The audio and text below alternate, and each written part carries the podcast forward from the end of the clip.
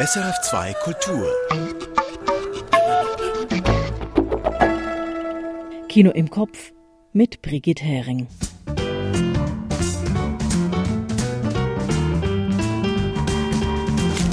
George Wirsch hat Dida gesehen. Ein verschmitzter und quirliger schweizerisch-serbischer Familiendoc-Film. Michael Sennhauser hat mit Regisseurin Audrey Divon über ihren Film L'Evénement gesprochen. Und er hat auch einen Geburtstagsgruß an den 80-jährigen Österreicher Michael Haneke. Und ich habe für Sie Kurztipps und eine Tonspur.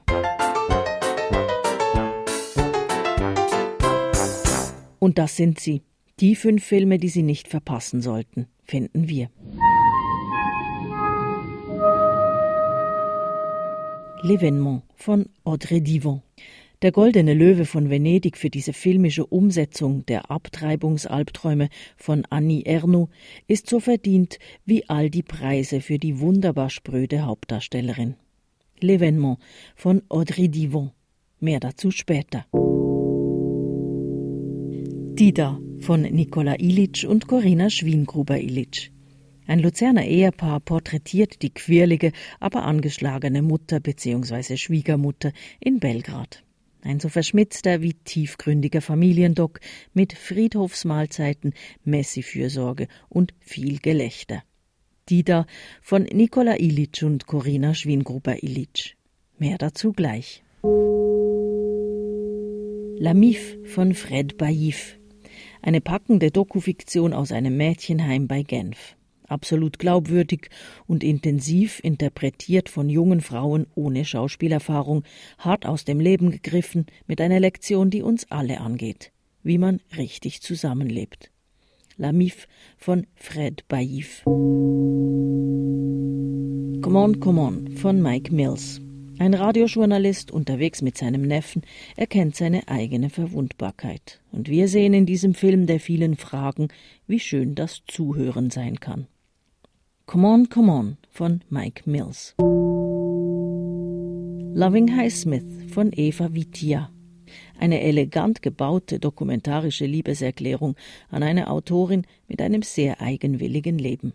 Loving High Smith von Eva Vitia.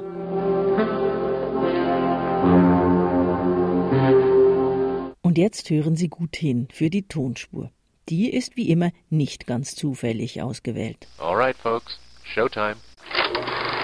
Aus welchem Film stammt dieser Ausschnitt? Die Frau heute. Was hat die gehabt? Welche Frau? Ach so, die war tot.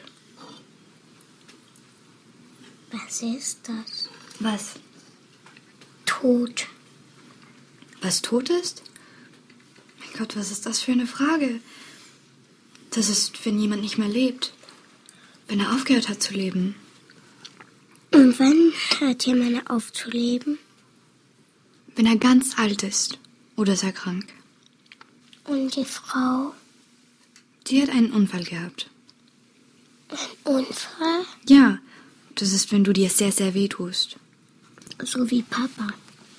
Ja, aber viel schwerer. So schwer, dass es dein Körper nicht aushält. Und dann ist man tot. Ja. Aber die meisten Leute haben keinen Unfall. Die sind nicht tot. Nein, die sterben viel später. Wann? Eben später, wenn sie ganz, ganz alt sind. Müssen alle sterben? Ja. Wirklich alle? Ja, alle Menschen müssen sterben. Es ist die existenziellste aller Fragen, die der Junge hier stellt. In welchem Film er dies tut, das verrate ich am Ende dieser Filmrolle. Ein Mann dreht einen abendfüllenden Dokumentarfilm über seine Mutter. Er filmt sie viele Jahre lang und er macht das gemeinsam mit seiner Ehefrau, die ebenfalls vor und hinter der Kamera tätig ist. Daraus entstanden ist Dida. Dida, so nennt der serbisch-schweizerische Filmschaffende Nikola Ilic liebevoll seine Mutter in Belgrad. Und die steht im Zentrum eines durch und durch ungewöhnlichen Familienfilms. George Wirsch. Belgrad, Luzern, Luzern, Belgrad. Für Nikola Ilic ist das ein Hin und Her zwischen Kulturen und auch Pflichten. In Luzern arbeitet Nikola mit seiner Frau Corina. In Belgrad hingegen lebt seine Mutter, Dida. Und auch sie braucht ihn. Dida ist zwar vital, aber sie hat ihre Macken. Sie tendiert zum Messi und sie kann nicht mit Geld umgehen. Und dann die Diagnose. Krebs. Nikola Ilic muss jetzt viel Zeit in Belgrad verbringen. Und weil er Filmemacher ist, filmt er das alles. Nur schon, weil er seine Mutter besser kennenlernen möchte. Außerdem steht außer Zweifel, dass die Frau etwas Filmenswertes in sich hat, mit ihrer impulsiven, kindlichen Art, mit ihrem trockenen Humor, mit ihrem herzhaften Lachen.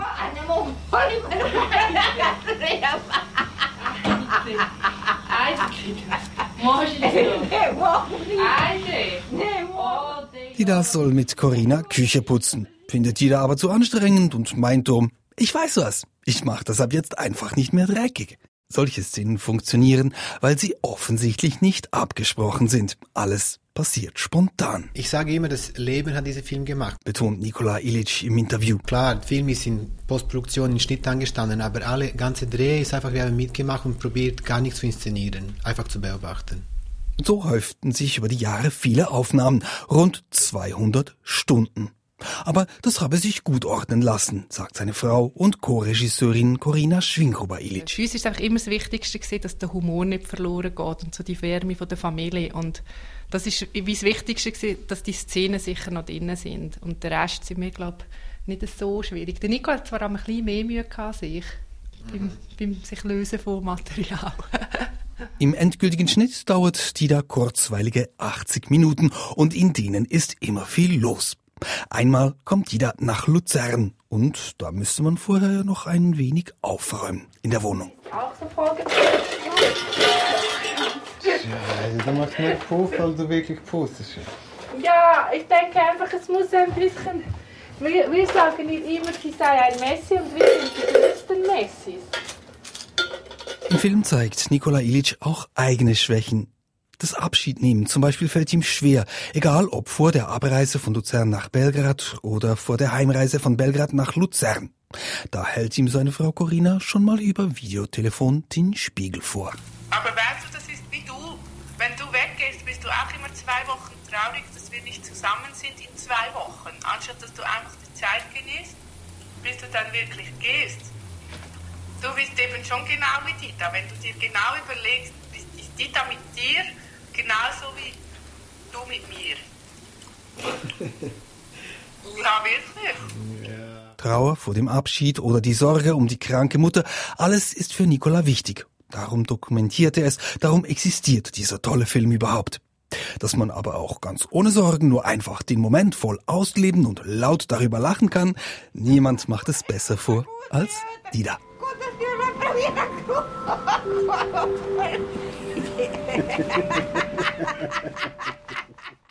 Schorsch Wirsch über den Schweizer Dokumentarfilm Dida von Nikola Ilic und Corinna Schwingruber-Ilic.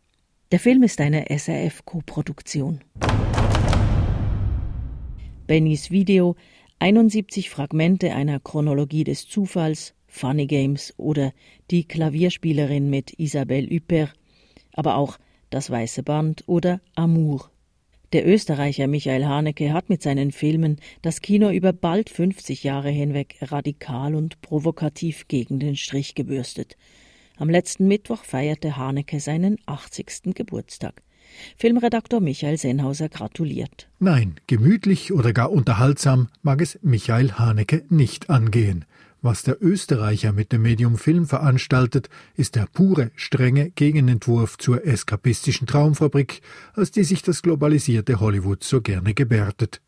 In Hanekes Filmen zeigt sich die Welt in ihrer punktuellen Grausamkeit genauso wie in ihrer Unverständlichkeit. Weil ich es notwendig finde, zu polemisieren gegen die übliche Art des Erzählkinos, die ja dauernd vorgibt, die Wirklichkeit total beschreiben und erklären zu können. Einer seiner frühen Filme, Bennys Video von 1992, erzählt in Bruchstücken davon, wie die Eltern eines Jungen zu vertuschen versuchen, dass dieser eine Schulkameradin mit einem Bolzenschussgerät umgebracht und sich dabei mit der Videokamera gefilmt hat. Was heute im Zeitalter der allgegenwärtigen Handykamera wie der halbgare Plot für einen Tatort klingt, war vor 30 Jahren ein Skandal. In der Schweiz wurde Bennys Video nach einer Kampagne im Blick sogar kurzfristig verboten. Dabei bediente Haneke damals eben gerade nicht die Sensationsgier. Der Film erschreckte, weil er keine emotionalen Leitplanken und keine Erklärungen lieferte, sondern bloß Fragmente einer Chronologie des Zufalls, wie sie dann auch ein weiterer Haneke-Film im Titel trug. Also fragmentarisch ist ein, ein, wesentlicher Bestandteil der Moderne. Damit meint Haneke die Literatur, die Musik, überhaupt die Kunst, welche in seinen Augen zur Moderne gehören. Und nur im Kino bewegt man sich gemeinhin auf dem Niveau des bürgerlichen Romans des 19. Jahrhunderts, der so tut, als könnte das Über-Ich des Autors die Wirklichkeit konstruieren, rekonstruieren und auch erklären.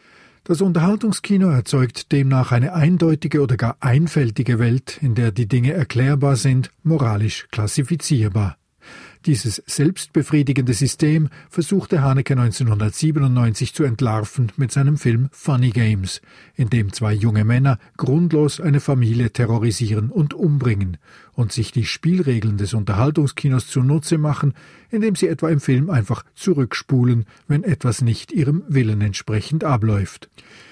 Man dürfe sich und das Publikum nicht einfach nur bedienen, meint Haneke. Ich habe in all meinen Filmen versucht, mich der Wahrheit zu nähern. Ob mir das immer gelungen ist, ist eine andere Frage. Und immer den Zuschauer ernst nehmend, weil sonst würde es mir nicht dafür stehen. Wenn man jemand ernst nimmt, kann man ihm auch unangenehme Dinge sagen, die uns ja alle aufregen. Am eindrücklichsten ist ihm das schließlich 2012 mit Amour gelungen. Da lebt ein liebevolles altes Ehepaar der Krankheit und dem Sterben entgegen, bis der Mann es nicht mehr aushält. Der Film nähert sich tatsächlich der unangenehmen Wahrheit an. Indem er aber gleichzeitig die lange Liebe der beiden mit einschließt, ist er seiner Radikalität zum Trotz nahe beim klassischen Erzählkino. Das hat dem unerbittlichen Regisseur denn auch den Oscar eingebracht. Dafür bedankte sich Haneke fünf Jahre später mit der hochkomplexen, fast zynisch wirkenden Familienvariation mit dem provozierenden Titel Happy End. Ein ganz schwerer Brocken, der unangenehme Dinge wahrhaft ernst nimmt. Aber man sollte ja immer überfordert sein, um zu wachsen. Sagt der österreichische Filmemacher Michael Haneke, der letzten Mittwoch den 80. Geburtstag feierte. Im Frankreich der frühen 1960er Jahre ist die ungewollte Schwangerschaft eine Katastrophe für die Studentin an. Denn nicht nur der Abbruch ist illegal, sondern schon jede Hilfeleistung dazu. Audrey Divon hat den Roman Das Ereignis von Starautorin Annie Ernaux verfilmt. Der Film L'Evénement hat ihr den Goldenen Löwen des Festivals von Venedig eingebracht. Michael Sennhauser hat L'Evénement gesehen und mit Audrey Divon gesprochen. Schon mit ihrem ersten Roman Les Armoires Vides von 1974 wurde die französische Autorin Annie Ernaux zu einer prägenden Stimme der französischen Gegenwartsliteratur. Ihre autobiografischen, in schneidender Nüchternheit verfassten Bücher wurden erstaunlich populär. Ihr auch als Écriture plate, flaches Schreiben bezeichneter schnörkelloser Stil geht mit messerscharfen Beobachtungen unter die Haut. Mit der Umsetzung des Buches L'Evénement hat es Filmemacherin Audrey Divon geschafft, Annie Ernaux Nüchternheit in eine packende filmische Direktheit zu übertragen. Die Hauptfigur des Films wie des Buches ist die Studentin Anne Duchesne also die Autorin Annie Ernaux mit ihrem Mädchennamen. Anne hat es mit der Unterstützung ihrer Eltern, die ein Café betreiben, an die Uni geschafft. Sie studiert methodisch und zielgerichtet auf ein Lehramt hin, aber sie ist auch eine junge Frau mitten im gesellschaftlichen und erotischen Aufbruch der 1960er Jahre. In den ersten Szenen des Films macht sie sich mit ihrer Zimmerkollegin im Studentenheim bereit für den Ausgang, ganz auf Wirkung bedacht, mit BH, Bluse und kurzem Rock. Im Lokal tanzt sie und bleibt doch widerborstig abweisend, als ein junger Mann sie anbaggert. Studierst du Literatur? Ja sicher, das ist ja nicht schwer zu erraten. Alle Mädchen studieren Literatur. Laisse-moi deviner, t'es en lettres Prends pas beaucoup de risques, toutes les filles sont en lettres. T'exagères. Darauf verzichtet der junge Mann dann darauf, sich als Student auszugeben und erklärt entwaffnend offen, er habe sich mit der Krawatte bloß verkleidet, er sei mit seinen Kollegen von der Wache nebenan gekommen. Du bist Feuerwehrmann? Ja, ist das ein Problem? Es heißt, Frau sollte sich hüten vor Feuerwehrmännern. suis venu avec les gars là. On est à la caserne juste à côté. T'es pompier Ça pose un problème On dit qu'il faut se méfier des pompiers. Aber einmal war Ann nicht vorsichtig genug. Als sie mit Unterleibsschmerzen zum Familiengynäkologen geht, untersucht er sie, fragt, ob sie sexuellen Kontakt gehabt habe und eröffnet ihr dann bedauernd, dass sie schwanger sei. Vous avez déjà eu des rapports Non. Jamais Jamais. Vous n'avez pas de fiancé Non. Vous êtes enceinte, mademoiselle. Je suis désolé. C'est pas possible. Das ist unmöglich. Sie müssen etwas dagegen tun. Das können Sie nicht von mir verlangen. Und auch sonst von niemandem. Wer immer Ihnen dabei hilft, riskiert Gefängnis und Sie ebenfalls. Unendlich viele haben es versucht und nichts als Leid und Schmerz erfahren dabei. Vous ne pouvez pas me demander ça. Ni à moi, ni à qui que ce soit. La loi ne fait pas de cadeaux. Toute personne qui vous aiderait risque de finir en prison et vous avec. Et encore, si vous n'arrive pas le pire. Tous les mois, on ajoute un nom à la liste de celles qui ont tenté leur chance et elles meurent dans d'atroces souffrances. Vous ne voulez pas être de celles-là, croyez-moi. C'est pas juste. C'est pas juste. Das ist nicht richtig. Aber Hilfe findet Ann keine. Ein anderer Arzt, den sie aufsucht, gibt sich verständnisvoll, verschreibt ihr eine Spritze, aber beim nächsten Besuch beim Hausarzt eröffnet ihr dieser, dass sie noch immer schwanger sei. Aber ich habe alles versucht, Spritzen, Stricknadeln, Mais j'ai tout fait. Tout. Les piqûres. Les aiguilles. Quelle piqûre J'ai vu un autre médecin. Elle vous a prescrit de l'œstradiol. Hat man ihnen Estradiol verschrieben? fragt der Arzt. Die meisten Ärzte seien gegen Abtreibung. Sie finden, Frauen sollten keine Entscheidungsmacht haben. Estradiol stärke den Embryo. La plupart des médecins sont contre l'avortement. Ils pensent que les femmes ne devraient pas pouvoir disposer de ce choix. L'œstradiol sert à renforcer l'embryon. In ihrer Verzweiflung besucht Ann schließlich eine Engelmacherin. Die kennt sich aus und ist bereit, gegen Bezahlung zu helfen. Aber sie kennt auch das Risiko. Ein Schrei, sagt sie, und ich höre auf. Die Wände sind zu dünn hier. Je vous préviens, pas un bruit, pas un cri, sinon j'arrête. Compris Les murs sont trop fins. L'Événement, erschienen im Jahr 2000, ist das zehnte Buch von Annie Ernaux. Und die Autorin habe ihr erklärt, von allen ihren Büchern habe dieses das kleinste Medienecho erfahren, sagt Filmemacherin Audrey Divon. Alors le livre, euh, il est quand même euh, sorti dans un relatif silence. Annie Arnaud m'a dit que euh, de tous les livres, c'était celui qui avait connu le moins d'écho médiatique. Als Filmemacherin habe sie persönlich zunächst weniger das Thema Abtreibung interessiert als die Frage nach der Intimität. Et donc je me suis moins posé la question du sujet que la question de l'intime. C'est un peu comme ça que je fonctionne. Nachdem sie selber abgetrieben habe, habe sie mehr über das Thema wissen wollen, sich an ihrer eigenen Unwissenheit zur gar nicht so weit zurückliegenden Zeit der illegalen Abtreibungen gestört. Je, je l'ai découvert alors euh, que je venais d'avorter, que j'avais envie de lire sur le sujet. J'ai été très marquée par euh, ma méconnaissance sur le parcours d'avortement clandestin. Irgendwo zwischen Verblüffung darüber und Wut sei schließlich das Bedürfnis gekommen, aus Ernos Buch ein Drehbuch zu machen. J'ai ressenti aussi que cette méconnaissance avait un sens parce que euh, on nous a guéri peu de ce que c'était que, que que ce trajet-là. Et je pense que le, le sentiment initial était entre la sidération et la colère et que c'est resté suffisamment euh, fort dans mon dans mon conscient, mon inconscient pour que j'ai envie d'écrire dessus quelques mois plus tard. Fast gleichzeitig mit der Verfilmung von L'Événement ist in Frankreich Olivier Daons Film über Simone Weil entstanden. Als französische Gesundheitsministerin hatte Simone Weil 1975 wesentlich dazu beigetragen, dass die Abtreibung mit der sogenannten Fristenlösung in Frankreich legal wurde. Aber warum rufen gerade jetzt mehrere große Filme, nicht nur in Frankreich, den politischen Kampf um die Abtreibung ins Gedächtnis? Das sei schwer zu beantworten, sagt Audrey Divon, aber es hänge wohl schon damit zusammen, dass das Thema plötzlich wieder aktuell geworden sei. Alors c'est dur de répondre à cette question parce que si les nos films sortent maintenant, c'est que le- l'envie de les faire précède un peu euh, la triste actualité euh, qui fait du sujet le, le, le cœur de cette actualité. Es sei ja schon eigenartig, dass etliche Länder die Abtreibung wieder verbieten. Zu reden gegeben hätten kürzlich Polen und dann Texas. Vous savez, c'est bizarre parce que beaucoup de pays interdisent l'avortement. Donc c'est toujours d'actualité. Mais l'actualité est faite de ce dont on parle, de ce qui rentre dans la conversation. Donc euh, la Pologne et maintenant le Texas. Sie können nicht sagen, ob da mehr eine Ahnung von den Rückschritten in Bezug auf die Frauen ausschlaggebend war oder das Gefühl, man könne heute doch freier über das Thema reden. Vielleicht beides. Je ne saurais pas dire si on a pressenti un recul au sujet de la femme ou si au contraire on se sent libre de parler aujourd'hui de ces sujets-là. Peut-être euh, peut-être un peu des deux. Sie habe keine Lust, Menschen gegeneinander auszuspielen, sagt Audrey Divon. Sie interessiere sich darum auch nicht für den Krieg der Geschlechter, sondern eher für das Systemische dahinter. Je n'aime pas trop opposer les genres, je trouve pas ça très intéressant. Je m'intéresse pas à, à, à la guerre des sexes, mais effectivement plus à quelque chose de systémique. Im Fall der illegalen Abtreibungen etwa für diese Grundangst, die eine ganze Gesellschaft durchdringe. Ce qui peut expliquer par exemple que dans le cas de l'avortement clandestin, une forme de, de, de peur fondamentale innerve toute la société. Im Buch von Annie Ernaux und in ihrer filmischen Umsetzung davon gehe es ja gerade um diese Ängste, welche alle umtreiben.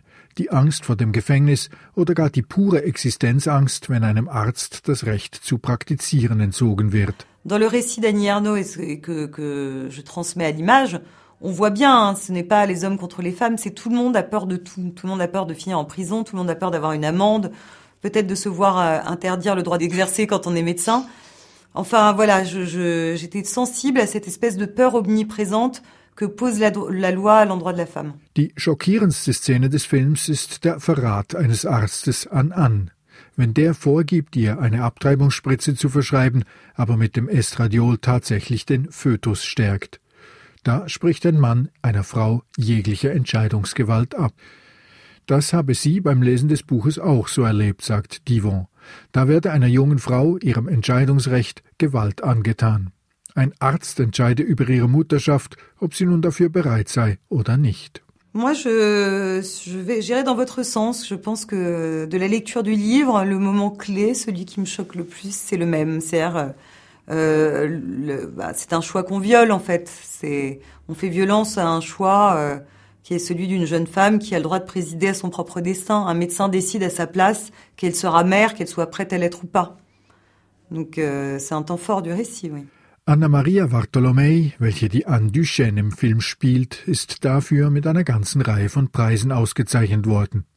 Sie spielt an mit einer gewissen Widerborstigkeit als selbstbestimmte junge Frau mit einem klaren Bewusstsein für gesellschaftliche Ungerechtigkeiten. Sie möge Figuren, die nicht um jeden Preis gefallen wollen, aber dazu stehen, wer sie sind, sagt Audrey Divon. Moi, j'aime les personnages qui cherchent pas à plaire, particulièrement. Mais qui assument euh, qui ils sont. Wer eine Überzeugung habe, könne damit auch jenen, die ihm oder ihr wichtig sind, wehtun. Das sei eine Vorstellung, die ihr sehr nahe sei, sie durchs Leben begleite, sagt Audrey Divon, und eine Vorstellung, die sie auch im Werk von Annie Ernaux sehe. Die gehe auch sich selber auf den Grund. Moi, je suis très sensible à cette idée. C'est euh, une idée qui me porte dans la vie. C'est une chose que je reconnaissais dans l'œuvre d'Annie Ernaux. Il me semble qu'elle est comme ça, elle va au bout d'elle-même et c'est une chose que j'avais envie de transmettre à ma comédienne, qui a très bien embrassé cette Idee d'ailleurs, parce que je pense qu'elle est un peu comme ça elle aussi. Und das habe sie auch ihrer Darstellerin vermitteln wollen, sagt Audrey Divon. Anna Maria Bartolomei sei wohl auch ein wenig wie Annie Ernaux. Wenn das für die Figur gilt, kann man das vielleicht auch auf den ganzen Film ausweiten, schlage ich der Regisseurin vor. Dieser Film hat Momente, die schwer zu ertragen sind, blutig, schmerzhaft. Wie seine Hauptfigur legt es auch der Film nicht darauf an, zu gefallen. Das gefalle ihr, sagt Audrey Divon. Sie sei überzeugt, man könne dazu gebracht werden, Dinge zu mögen, die einem eigentlich nicht gefallen wollen. Oui, je pense que, bah, écoutez, moi, ça me plaît que ce soit votre lecture parce que on, on, on peut être amené à aimer des choses qui pourtant ne cherchaient pas à nous plaire. Wenn man eine Idee ins Zentrum stelle, die Wahrheit suche, dann brauche man den Mut, nicht gefallen zu wollen. Et, et pour moi, mettre la pensée au centre, c'était ne pas enjoliver. C'était ne pas rendre exagérément beau. C'était ne pas rendre le sujet cosmétique.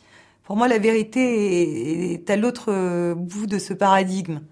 C'est-à-dire que si on cherche la vérité, il faut avoir le courage de déplaire. Schmerz ist ein wichtiges körperliches Warnsignal. Ist demnach der Schmerz, den der Film L'Evénement auslöst, ein notwendiger Schmerz? Ein nötiger Schmerz, das treffe es, sagt die Regisseurin. Schmerz als Selbstzweck, das wäre schade. Schmerz als Provokation, das hätte sie nicht gewollt. Aber aus einer Notwendigkeit heraus dürfe man vieles tun. Douleur nécessaire, euh, je, pense que ça définit un peu, la un peu la démarche. Gratuite, ça aurait été dommage. Par provocation, j'aurais pas supporté, mais par nécessité, on a le droit de faire beaucoup de choses. L'événement löst das ein. Der Film ist von einer schmerzlichen, radikalen Schönheit, ohne Sentimentalität, aber direkt und wahr jenseits aller Ideologie.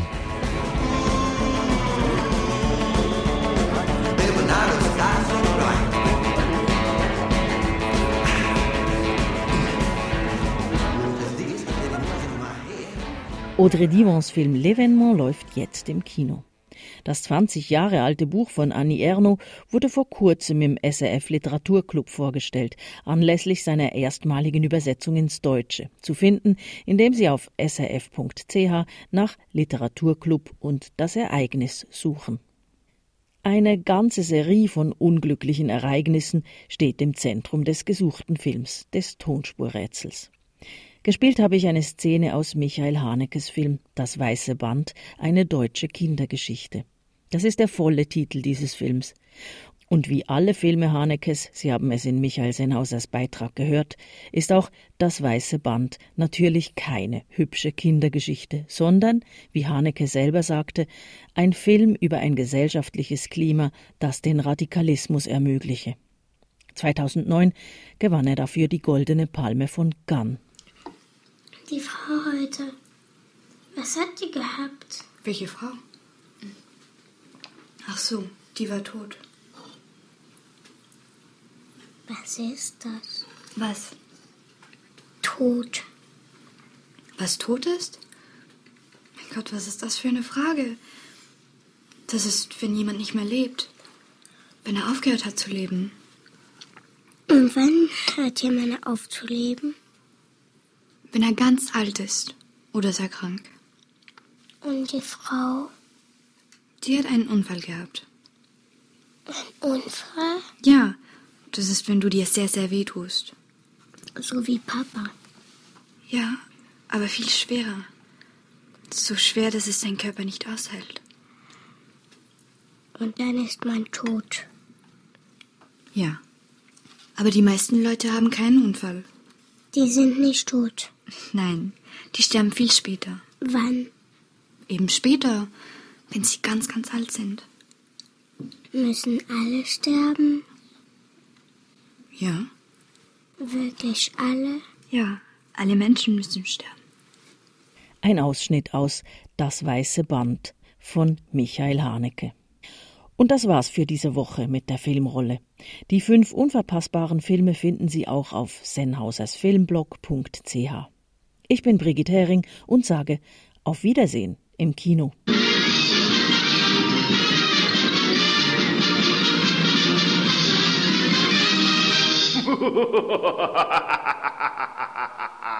Erfahren Sie mehr über unsere Sendungen auf unserer Homepage srf.ch.